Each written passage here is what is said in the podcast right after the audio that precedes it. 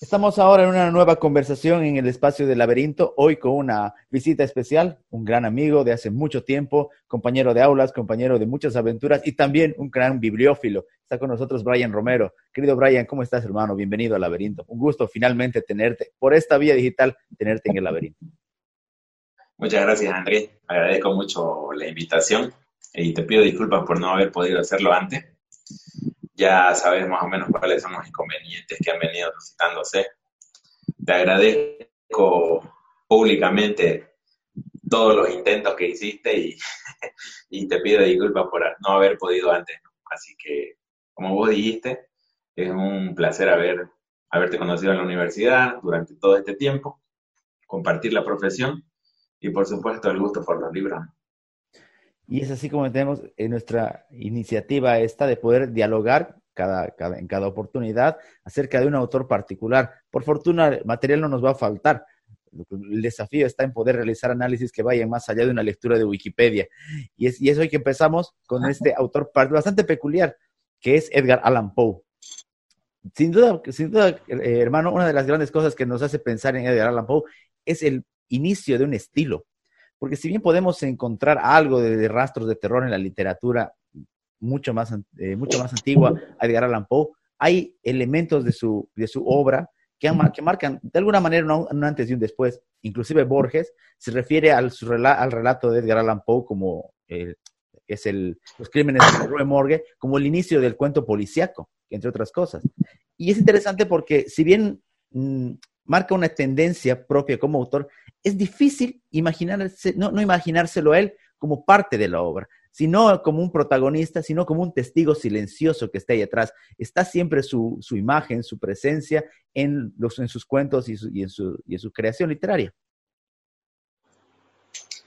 Bien, sabes, Andrés, antes que pasemos nosotros al tema más profundo sobre Edgar Allan Poe, quiero contarte, quiero contarle a la mayoría de la gente eh, para no hacerlo tan monótono, tan clásico este tema de la literatura. Y es que yo a Edgar Allan Poe lo descubrí más o menos en el, 2001. Eh, te estoy hablando, yo nací en el 88, entonces ya más o menos haces tu cálculo, ¿no? Fue el primer contacto que tuve con él a través de, si no me equivoco, lo que pasa es que como, como bien sabes vos, pero tal vez la gente que nos escucha no lo sabe, yo vivo en el entorno. Y había, por una cuestión de, lejanía, no teníamos acceso al cable. Entonces, eh, mi padre obtuvo una antena parabólica y transmitían eh, programas brasileros. Yo me acuerdo que en un programa, no, recuerdo bien, pero ese fue el primer contacto que tuve con Edgar Allan Poe, eh, había un brasilero en uno de estos programas que solía ser solía leer partes de cuentos. Fue la primera vez que escuché de Edgar Allan Poe. Mm, la verdad que yo creo que por la edad no me pareció tan fantástico, ¿no es cierto? Eh, Edgar Allan Poe necesita cierta edad para, para comprenderlo y para poder apreciarlo. Entonces, lo siguiente que, el siguiente contacto que tuve con Edgar Allan Poe fue cuando tuve una vacación en la casa de mi abuela, mi abuela que vivía en la calle Republiquetas en Santa Cruz y ella tuvo cable. Entonces, ese segundo contacto con Edgar Allan Poe lo tuve más o menos en 2003, si no me equivoco. Y fue con Alberto Laiseca. El narrador de por supuesto. me imagino que muchos de los que hemos, que gustamos del género de, terror, Alberto Laiseca es un escritor argentino que además hizo un, programa con Isaac de cuentos de terror del 2002 al 2005 fue un ciclo de tres años que, si bien tuvo éxito y fue corto, eh, ha marcado más de uno, ¿no es cierto? Yo tuve la experiencia de ver a Alberto Laiseca relatando El gato negro. Entonces, de ya ver a ese argentino en una, en un programa que tuvo una dirección de fotografía espectacular porque le hacían ángulos con sombra y con luz y desde abajo y desde arriba más el tono más ya de por sí el... La, imagen extravagante que tenía. Exacto. Ya de por sí el aspecto que tenía Alberto Laiseca era, te daba una impresión, ¿no? De hecho, cuando la primera vez que hablamos de hacer este tipo de programa, y, sobre Edgar Allan Poe, se lo había comentado a mi esposa. Y tuve la oportunidad de comentarle más o menos lo que íbamos a hacer y también la oportunidad de mostrarle el video del Trato Negro Alberto Laiseca y se quedó impresionada. Y te estoy hablando de hace, o sea, te estoy hablando del 2003, ¿no? Entonces, es increíble lo que puede hacer eh, alguien que lo relata ¿no? de manera correcta o que lo adapta como hacía Alberto. Ahora, otra de las curiosidades que tiene para mí Edgar Allan Poe es que yo también estudié música. Y otro contacto que tuve con Edgar Allan Poe fue a través de la música clásica. Porque lo... A ver, eh, como vos dijiste, no vamos a hacer una recapitulación histórica de lo que hizo Edgar Allan Poe, pero es imposible eh, no pensar en Edgar Allan Poe como el padre de muchas cosas. Ya dijiste vos, el género detective, detectivesco, eh, el padre del terror, el cuento breve, eh, también fue parte del romanticismo. Eso no lo vamos a profundizar, yo creo que no es el, el momento de hacerlo. Pero lo que sí es innegable es que Edgar Allan Poe ha tenido una repercusión en mucha gente. Y mucha gente que ha destacado cada uno en su área.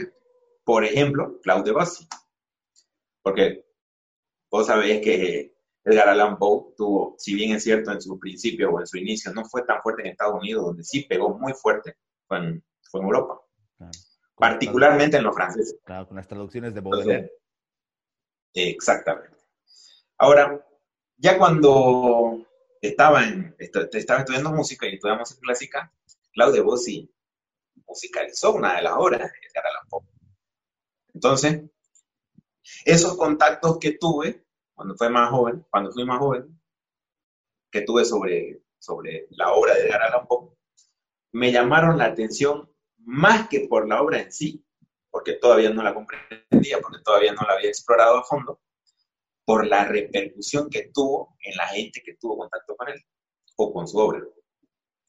¿Sabes que para luego, cuando pasó esto, yo lo que, lo que más o menos, todo este remolino me llevó finalmente a investigar sobre Edgar Allan Poe, estudiar su vida, comprender, porque vos sabés que la mayoría de los autores clásicos o antiguos, para que vos puedas comprender lo que ellos hacían, o por qué lo hacían, tenés que estudiar el contexto en el que, vivían, ¿no es cierto? Es difícil Entonces, para mí fue una sorpresa. Sin ese siglo, o como Dostoyevsky en Rusia, tienen, tienen su marca en toda su obra, hasta en los personajes, no solamente en las situaciones. De hecho, estaba, estaba más o menos leyendo un poco sobre eso, que Fedor Dostoyevsky también tiene una parte influenciada por Edgar Allan Poe. ¿no es cierto? Porque hubo también una cantidad de rusos que, tuvieron una, una influencia del bostoniano, como se hacía llamar él en su primer libro. Yo creo que para ser justos con él y para ser justos con su historia, eh, más allá de su obra, más allá de que es una cosa impresionante, de que luego de que vos la analizás a detalle respecto a las obras que generaron otros, otros autores, es la cantidad del impacto que tuvo en, gente muy importante a través de la historia, ya sea en la literatura, ya sea en la música, ya sea en la pintura y en otros campos también, ¿no es cierto? Pero eh, lo que a mí me impresionó de Edgar Allan Poe en un principio es que él no fue tan trascendente en Norteamérica en un principio. De hecho, hasta su muerte, era muy crítico, ¿no? Y muy criticado también. Entonces, el principal problema que él tuvo fue el alcohol. Ya sabe que intentó suicidarse con Lauda. Entonces, para que alguien llegue a ese punto es que tiene un montón de cosas internas que no están bien, ¿no es cierto? Yo pienso que el aprecio que se le dio desde Europa le abrió muchas muchas puertas. Entonces, yo estuve analizando más o menos cómo íbamos nosotros a encarar este tema de la en esta charla, que siempre es un reto porque ya de por sí la literatura, al ser tan clásica, es un poco complicada para la gente que, que, suele descubrirlo en una edad adulta, por así decirlo. Pero yo pienso que hay tres grandes cosas que Edgar Allan Poe ha hecho con su vida y después de su vida, que son las que son rescatables, por así decirlo. La primera de ellas es que posicionó a la literatura norteamericana como importante en el mundo. Lo que hizo fue ingresar la literatura americana, norteamericana, en la literatura inglesa. Porque si vos sabés que estoy seguro que sí, porque vos son de memorizar mucho más estas cosas que yo. Pero en 1809, cuando él nació, hasta 1849 que murió, la literatura norteamericana no había tenido un repunte. Mark Twain vino después, que también fue influenciado por él. Pero donde se lo descubre realmente Edgar Allan Poe es en Europa. Entonces, eso impulsó. Para mí, personalmente, fue curioso y muy notable descubrir que el bostoniano finalmente logró poner a su país en el ámbito anglosajón y poder hacer que, que Norteamérica esté en el foco. Ese es el primer punto para mí. El segundo punto, que me parece muy importante, es el tema de lo que hablábamos. Está reconocido como fundador o como cimiento de muchos géneros. ¿no?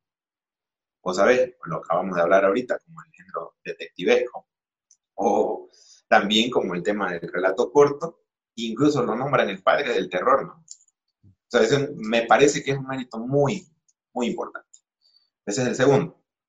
Y el tercero, que creo que es el más importante para mí, y que creo que también lo vas a entender vos de esa misma forma, es que Edgar Allan Poe nos ha modificado toda la actualidad.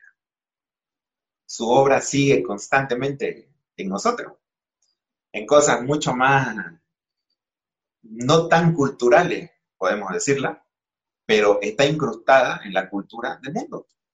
Vos sos muy fanático de Los Simpsons, igual que Enrique, que es otro amigo al que le mando un saludo grande.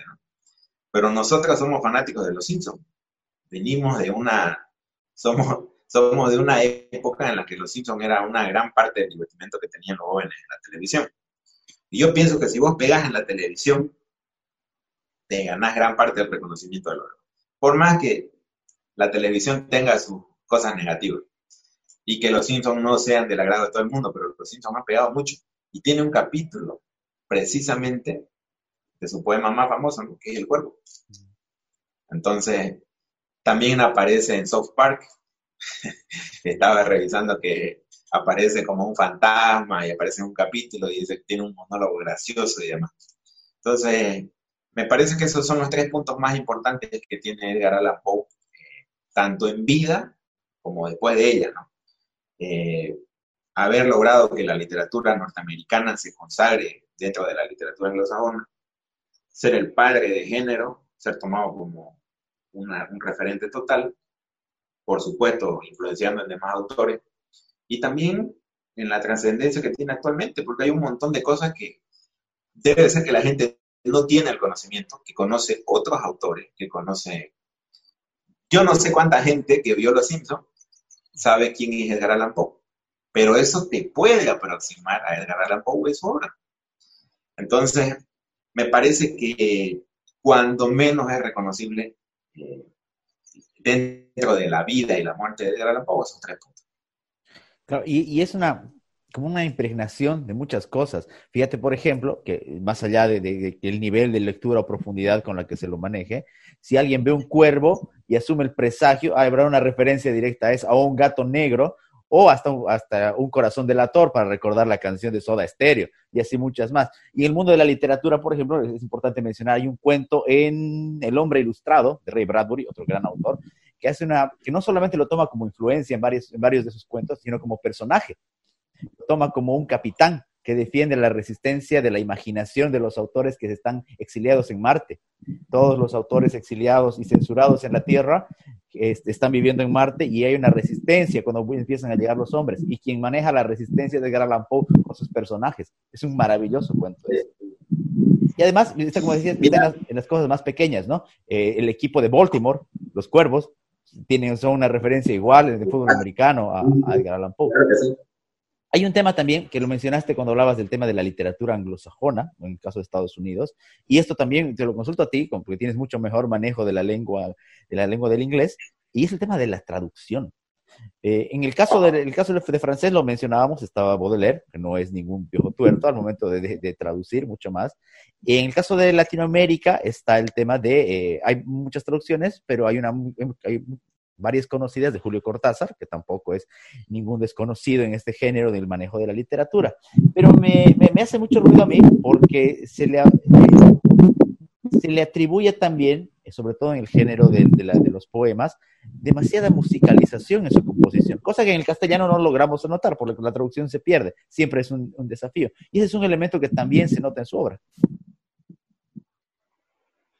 Bueno, mira, justamente eh, yo estaba hablando con, unos amigos, acabo de leer un libro que se llama Hiroshima, que es de John Hersey, no sé si lo viste, hice una pequeña reseña en Facebook, en alguna otra red social.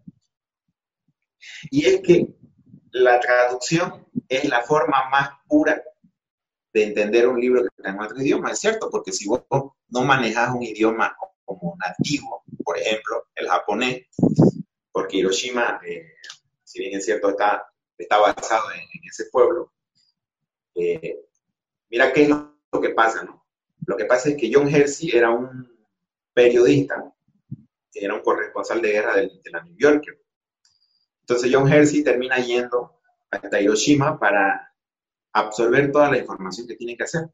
Pero fíjate que John Hersey eh, no puede él de por sí escribir su artículo en japonés. O sea, es una cosa ilógica que la New Yorker lance un artículo en japonés.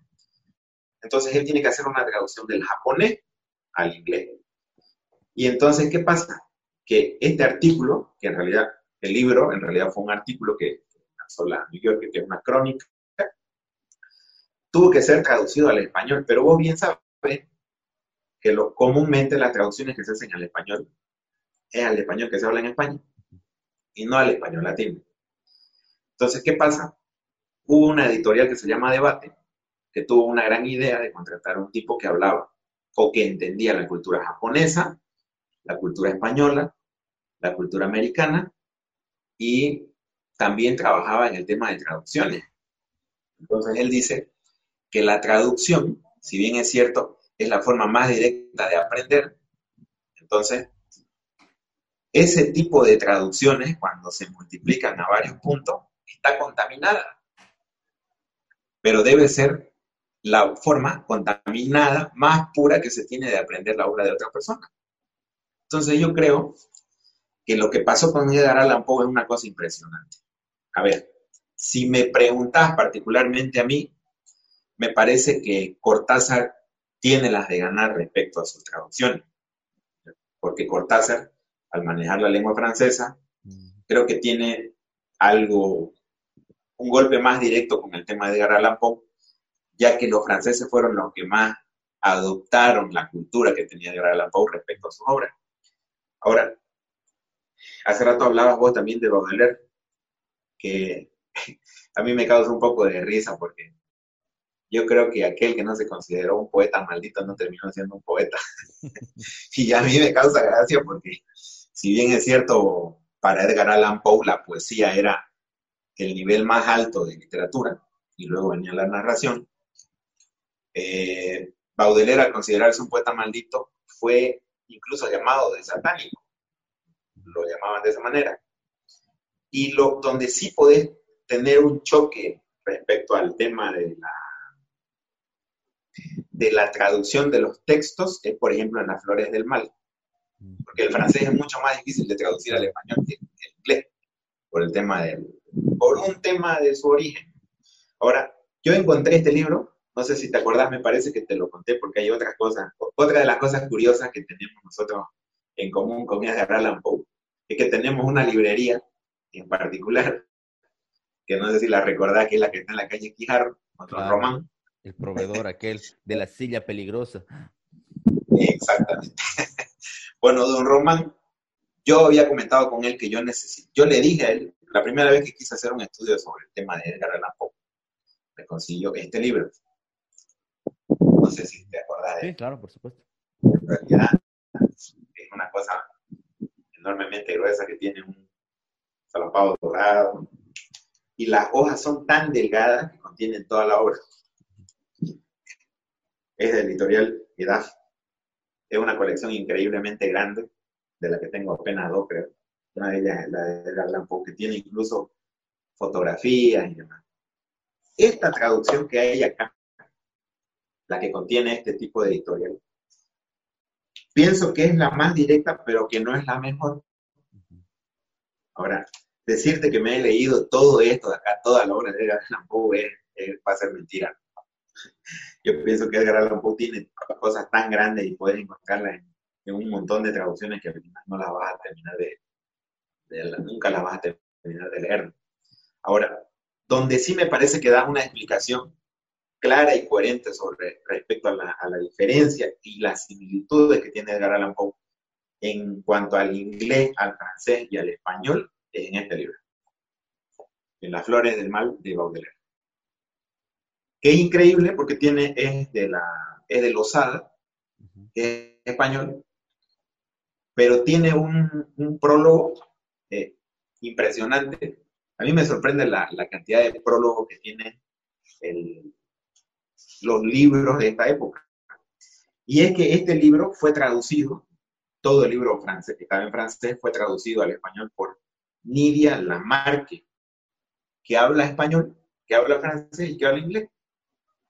Y ella tiene una forma interesante de hacer una diferenciación entre la obra que tiene Baudelaire con Edgar Allan Poe.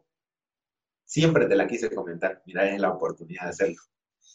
Y es que ella en una parte de su prólogo dice, la poesía baudeleriana está recorrida de un extremo a otro por el escalofrío de la muerte.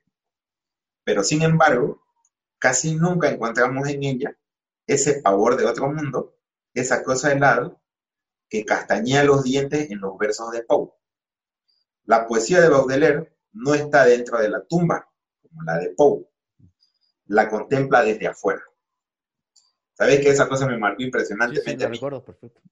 Y es que, o parece que te la comenté, sí, claro. me acuerdo. Lo que pasa con Baudelaire es que él relata todo sobre la muerte, por supuesto, pero ese es el fin que tiene Baudelaire. La muerte para él es el fin. En cambio, Edgar Allan Poe va más allá.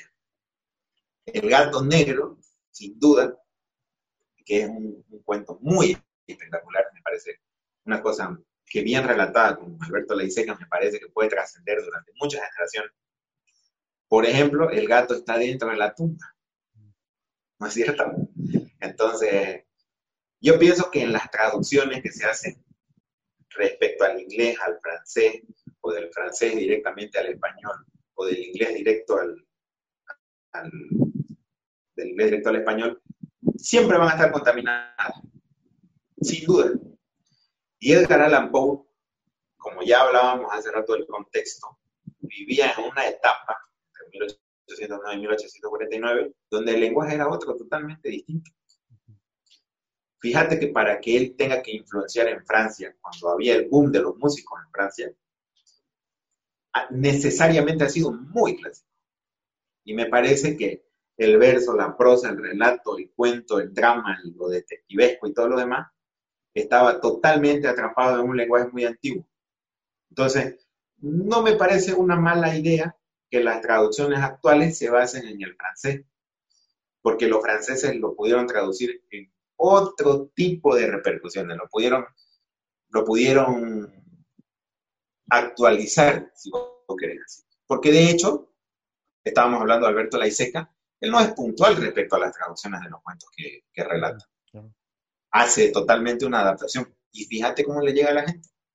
Entonces, claro, debe haber un límite que no se debe pasar, que no se debe transgredir para no faltarle respeto al autor, pero siempre y cuando esto logre ser eh, para hacer crecer la cultura de la literatura, para hacer crecer la literatura del cuento, el, impacto del cuento, para hacer crecer el impacto del autor, no lo veo como negativo. Por supuesto que van a haber críticos. Edgar Allan Poe no, pudo ser famoso los amigos. Si bien es cierto, tenía reconocimiento, la gente, los, entre comillas, eh, expertos en literatura de ese tiempo lo consideraban como alguien del montón. Y ahora ya vemos que pudo influenciar en los franceses. Mira cómo es, ¿no? Yo no sé si vos también sos fanático, pero yo soy un poco fanático de Julio Verne. Pero Julio Verne le hizo la continuación a las narraciones de Arthur Gordon Pym. ¿Te acordás? Sí, sí, lo que Entonces, Julio Verne, para mí, que, que es, Julio Verne debe ser mucho más conocido que Edgar Allan Poe por el tema de la ciencia ficción. Entonces, que un artista de esa clase haga la continuación a un relato tan oscuro como el de eh, la narración de Arthur Gordon Pym, o incluso otro padre del terror, como H.P. Lovecraft, haga precisamente, sea basado en Edgar Allan Poe, me parece que hace que el lenguaje que manejaba Edgar Allan Poe pueda ser analizado, interpretado, discutido y lanzado de otra forma con estos. Nadie más que Julio Verne para la modernización, un tipo que estaba mentalmente adelantado a la época con el tema de sus ficciones, y H.P. Lovecraft que tiene una forma totalmente distinta de, contar el terror, pero que está con cimientos de Allan Poe, entonces tal vez hay gente que conoce más a Julio Verne y a Lovecraft, y no sé si saben realmente que Allan Poe fue el precursor de eso. Vamos a hacer una pequeña, pequeña, pequeña pausa para poder luego encarar el, tramo final, que ya incluirá algunas conclusiones y algunas recomendaciones extras. ¿Te parece? Hagamos una pequeña pausa. Perfecto, perfecto.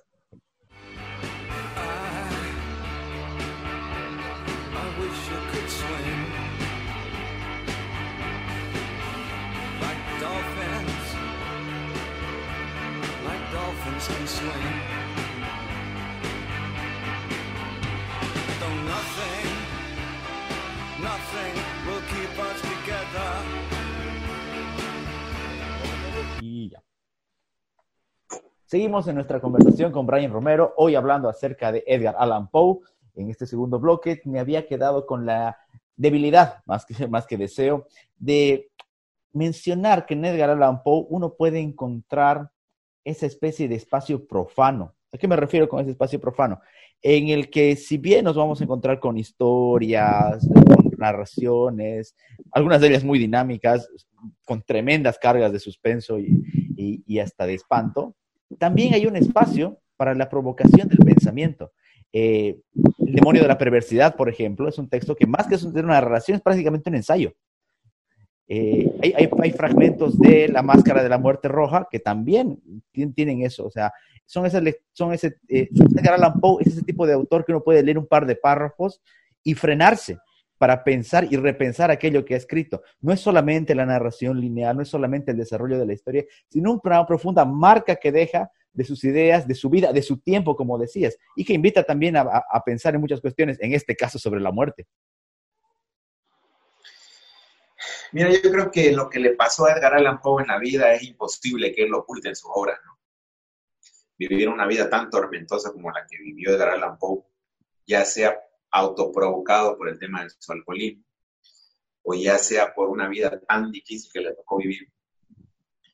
Eh, sin duda que una mente tan brillante como la de él tuvo que llevarlo a reflexionar sobre las cosas que le pasaron, las cosas que le tocó vivir.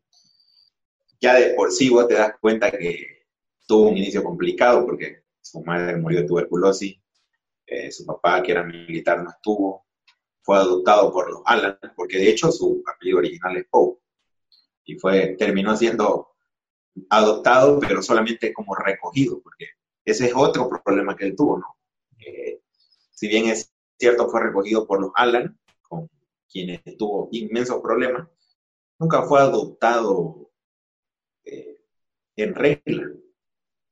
Entonces yo pienso que ya de por sí ese, ese intento que tuvo durante toda su vida de reconciliarse con su padre, pidiéndole ayuda monetaria, eh, sin duda ha sido una de las precariedades mucho más fuertes que tuvo él.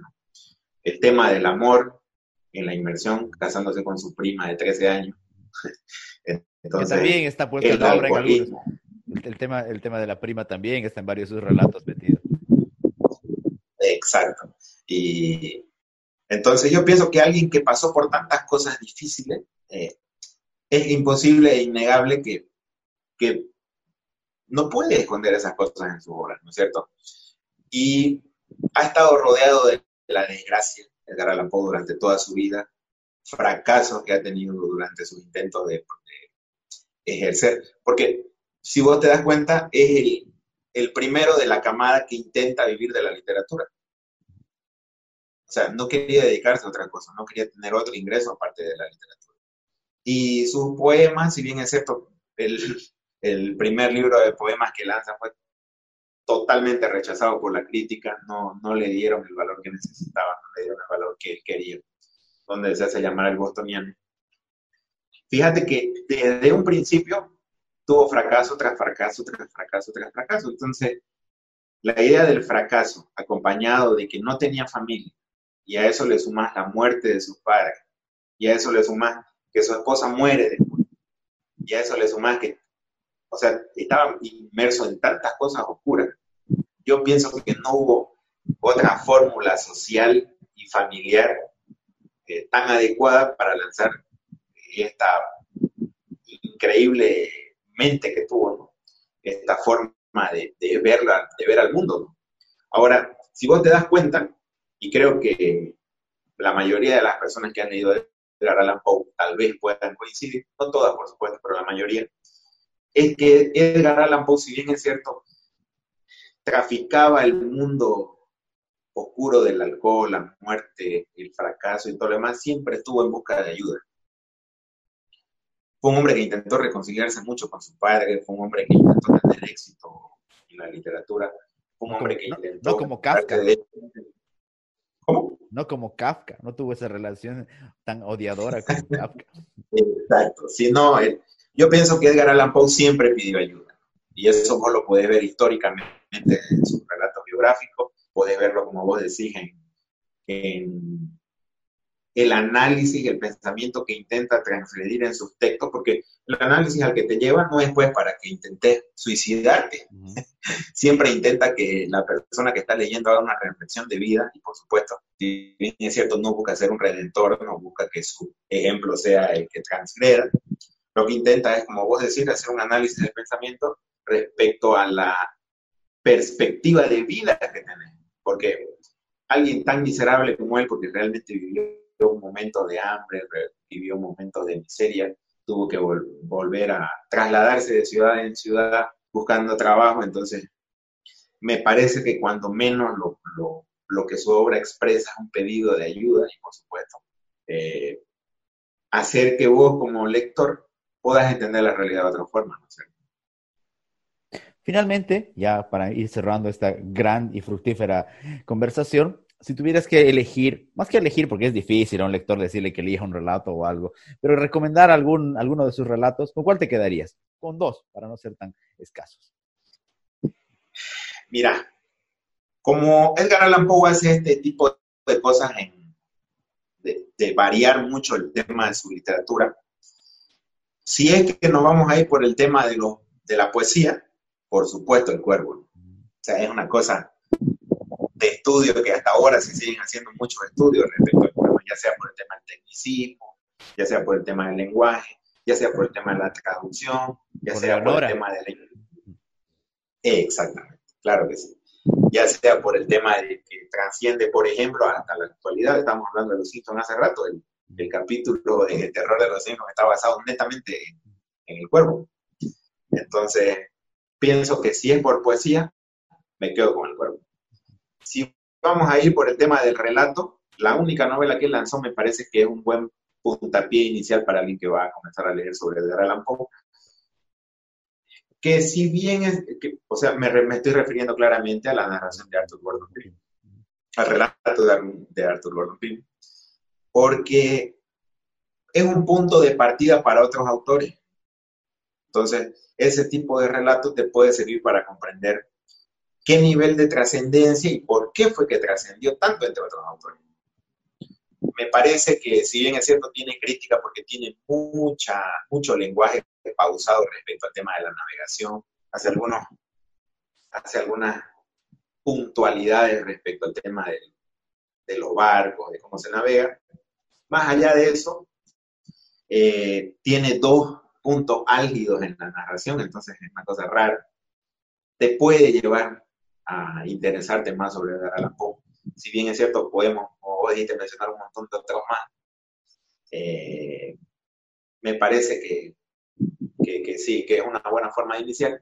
Y si nos vamos a los relatos cortos, El gato negro me parece eh, el anillo, o tal vez El pozo y el péndulo, Corazón de la torre, no sé, o sea, estoy muy indeciso respecto a eso, pero creo que El gato negro es el que, el que puntualiza precisamente porque, como vos dijiste, ha trascendido en, una, en una cuestión social desde 1800 y pico, cuando habrá lanzado el, relato corto, pero hasta hoy los gatos negros están totalmente asimilados al tipo del terror, igual que el cuervo, ¿no? Entonces pienso que si nos vamos a puntualizar respecto a eso, me voy a, me voy a inclinar por eso, ¿no? Voy a inclinarme en la poesía por el cuervo, por el relato de Arthur Gordon Pym y por el gato negro. Perfecto. Muchísimas gracias, Brian, por estar en el laberinto y por tus valiosos aportes acerca de Edgar Allan Poe. Esperemos que, como sabemos, no será el único autor del que hablemos, pero ha sido un maravilloso puntapié de esta dinámica. Bueno, Andrés, agradezco mucho tu invitación, agradezco mucho el espacio en tu programa.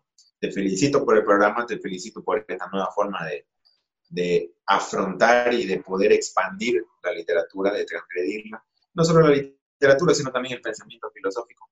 Eh, espero que te vaya muy bien, espero que podamos tener otra conversación de esta.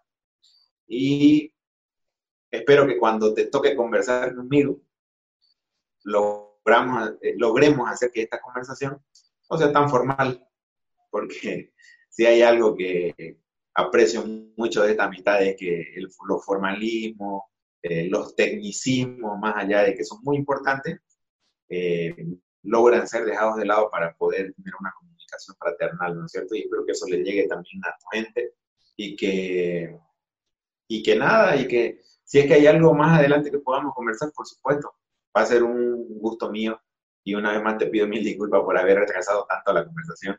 Eh, espero que podamos compartir algo más más adelante y para servirte. Un gran abrazo, te cuidas mucho. Igualmente, bien, un abrazo.